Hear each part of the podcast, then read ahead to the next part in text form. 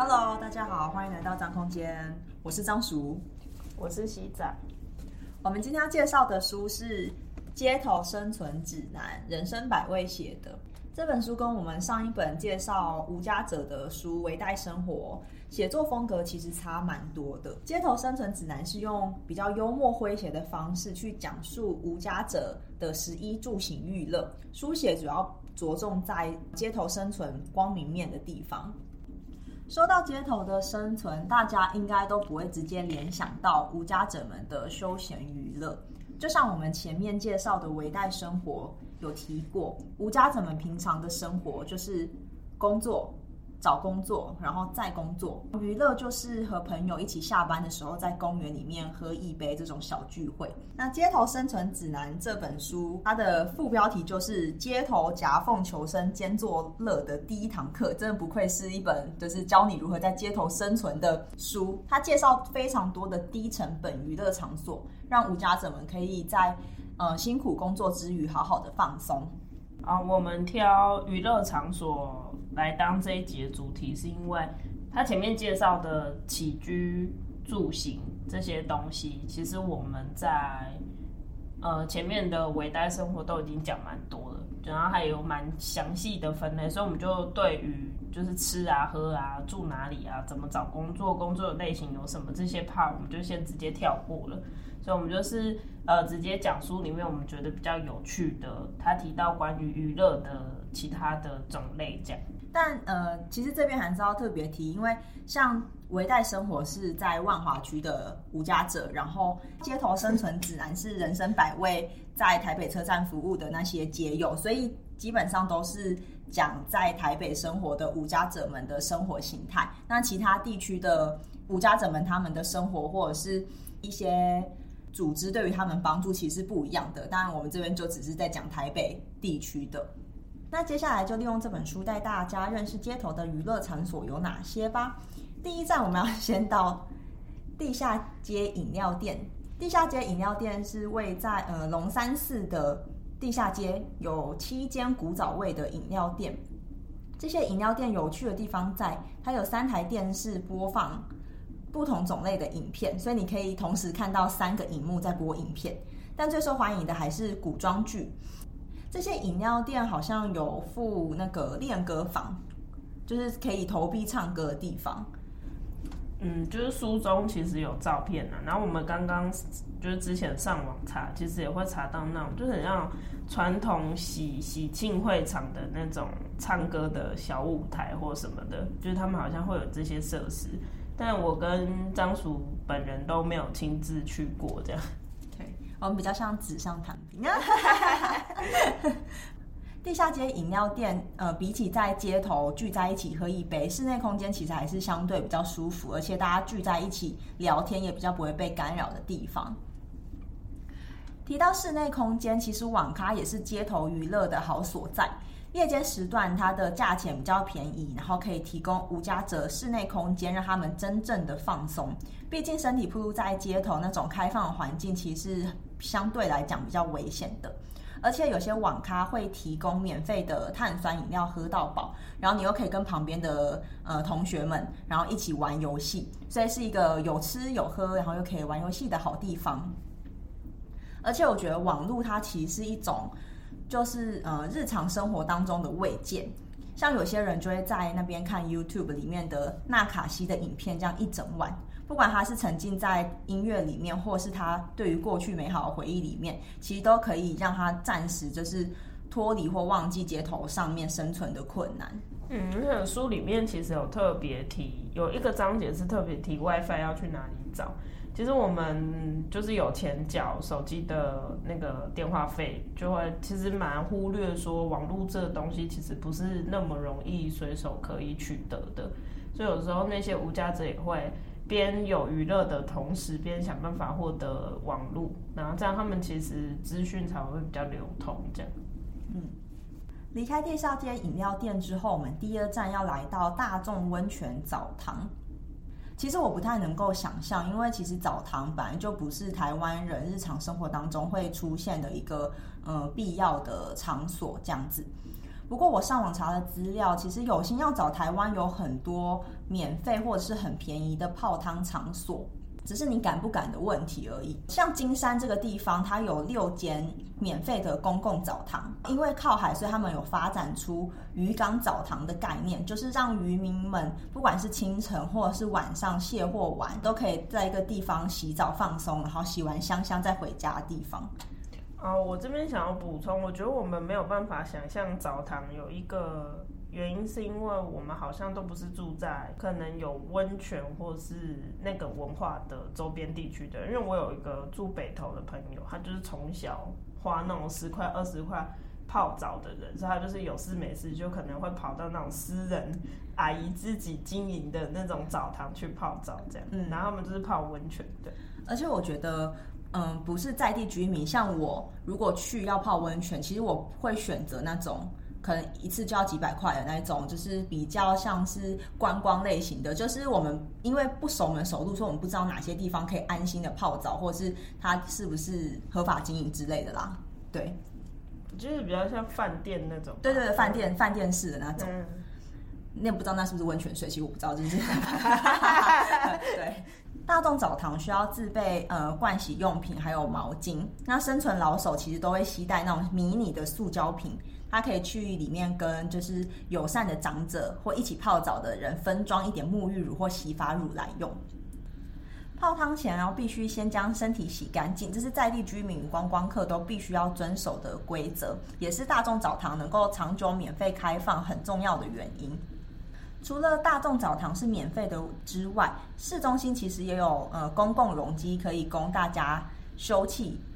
公共容积是开放给所有人使用的，通常在那种高级住宅区内都会有，但通常管委会好像都会就是阻挡，或是它会设在一个呃很不起眼的地方，所以其实我们一般路过民众是不知道有这些地方可以休息的。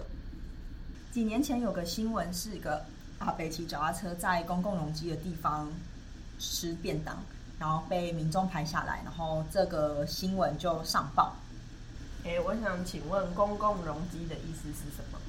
公共容积是指就是都更或是围绕建筑重建，或是一些捷运周边土地的联合开发。政府它不可能自己一个人包揽一切，所以它就会委托民间的建商一起参与建设。然后为了回馈那些建参与建设的建商，所以他就利用容积奖励的机制，只要建建商在建设规划当中提供。大家都可以使用的公共空间，那政府就多奖励你一些容积，就是你可以盖比较高的楼。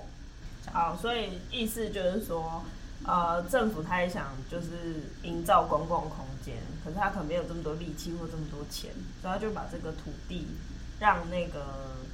就是请那个建商帮忙处理，可是他就是还建商一些可以多盖的空间的意思。对，就是对，就是像这样子的利益交换这样。那那个空间是大家都可以使用的，意思是这样吗？对，就是大家都可以使用。建筑旁边都会有一个，不知道大家有看过一个铁，好像是铁质的灰色的，它会有上面写开放空间标示。它标示的地方，你就是一般人都可以进去。那我在脸书上面有找到一个社团，虽然它已经停更很久了。可是它里面会有介绍关于公共容积很多相关的知识，大家可以去里面看一下。那这个脸书社团的名称叫做“自己的容积自己用”，容积就是公共嗯容易的容，然后积木的积容积，自己的容积自己用。大家可以去上面看相关的一些文章、一些资讯。公共容积待得无聊了，还可以到市立图书馆。各个地方的分馆碰碰运气，看当天有没有免费的电影可以观看。其实，呃，市立图书馆他们各区的分馆都会有电影院，它会免费播放一些经典电影，好像是不用申请就可以进去看的。我之前住台北市的时候，确实有看过，就是市立图书馆里面有电影院播放电影，那有时候还会有什么儿童主题乐，然后就会播放一些动画电影给大家看。嗯我之前住府中那一带的时候，有一个馆叫府中十五，那它的电影呃电影的票的价格是二十块，可是它就是播比较译文型的，它就比较不是院线片那种。然后我记得新北市的图书馆，你好像也可以去办，就是新北市的图书馆的关卡哦，图书证啊，可以去办图书证。然后它馆内你有图书证，你也可以用图书证去借影片来看。嗯，所以其实是有这些蛮多免费资源可以用的。那最后一站，我们来到一个我觉得蛮特别的地方，叫做查拉西。我念的对吗？查拉西。对对，对，差不多，差不多。查拉西它是一个二手交易的市场，里面有很多生存前辈说，里面的商品其实大部分都是顺手牵羊来的，或者是从垃圾桶里面捡来，然后把它整理干净，再重新拿出来卖的。比较有名的查拉奇应该是三重的重新桥底下。的重新观光市集，他们过去其实是以销赃闻名的。二零零六年转型为观光市集，嗯、呃，里面什么都有卖。我看有人在卖武士刀，还看到有人分享他们卖了一个不能用的二 T 硬碟，一个两百元，但是不知道买回家要干嘛，因为它不能用。书里面有讲到共识厨房，可是其实我在网络上查资料，我有点不太查得到相关是有哪些 NGO 在。做共识厨房，所以我就直接拿呃人生百味他们的石头汤计划来说。哎，大家应该知道人生百味是什么组织吧？你介绍一下好了，我们好像没有讲。对，就现在这么晚才介绍组织。好，那人生百味它是一个从二零一四年开始发起的嗯、呃、群众计划。他们一开始是发起一个叫做把回收拿给阿公阿嬷的活动。这活动就是他在网络上募集网友们住家附近有没有再回收的阿公阿嬷，然后把地址填入这个回收者地图，然后网友们就可以依照这个地图来查看，哎，我家附近刚好有个回收点，哎，那我有什么回收，我就可以拿去给到这个回收点，就是帮忙回收者们去收集回收物的活动。那这个活动的后续，二零一八年 FNG 世代设计。这家公司，然后他与人生百味合作，跟人生百味合作的回收者，然后可以将回收物给人生百味，然后 FNG 再以高于市价五倍的价格收购这些回收的保特瓶，再用这些保特瓶制造成百分之百回收材料的商品。回收者地图专案的成果，在人生百味的官网上面可以看到。人生百味他们还有一个计划，是他们实行蛮久的，就是同汤计划。然后那个计划是他们可能会从市场或是一些地方收集一些还没有坏，但是其实已经呃没有办法在这个市场上贩售的食材，然后煮成一些料理。我记得应该就是比较即兴发挥，嗯，煮完之后他们会分送给他们。长期有在关注的一些呃无家者，他们就会坐下来跟那些就是哥哥姐姐或者什么之类一起吃饭，然后聊聊天这样子。嘿，石头汤计划从二零一四年一直到现在都还有在持续进行。我记得今年的长期的志工好像已经报名结束了，对，大家可以期待明年的志工报名这样子。嗯，那大家如果有兴趣参加或者是资助一些东西，可以去查一下他们的官网，就是会有一些蛮，他们官网会蛮多活动的。嗯，对，因为人生百味也常常会做一些就是专专案或者是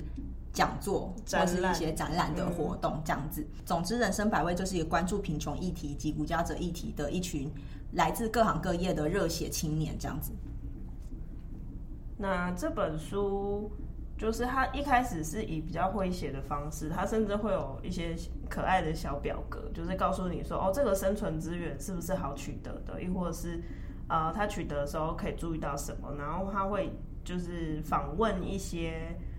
呃，长期已经是无家者的他们的生活经验，然后整本虽然比较轻松一点，但是我觉得，尤其是前面生存资源的部分。隐隐约约感受到，这可能是我自己的解读啊，就隐约感受到，其实这本书有想要谈论一个议题，是我们原本的生存资源在大自然的时候，它其实是共用的。可是可能因为资本社会或是高度发展的城市，开始为资源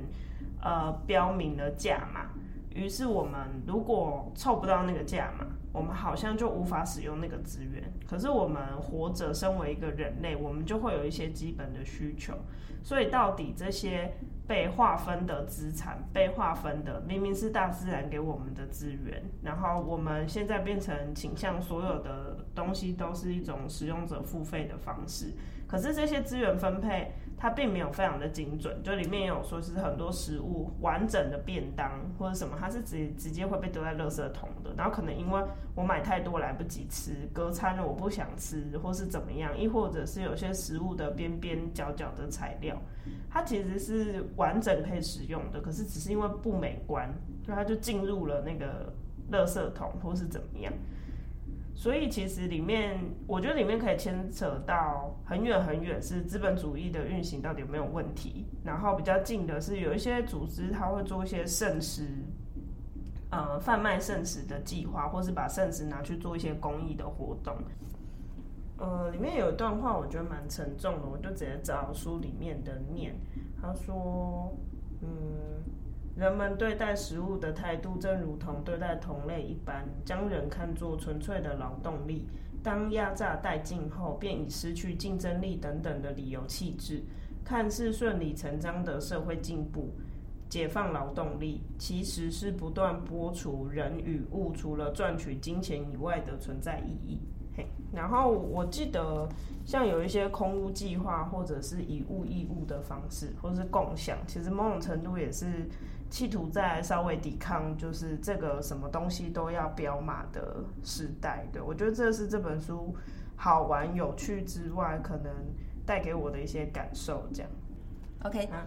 好，那今天我们这本书就先介绍到这边。如果有任何问题的话，可以留言给我们。嗯，好，就这样，谢谢大家，拜拜，拜拜。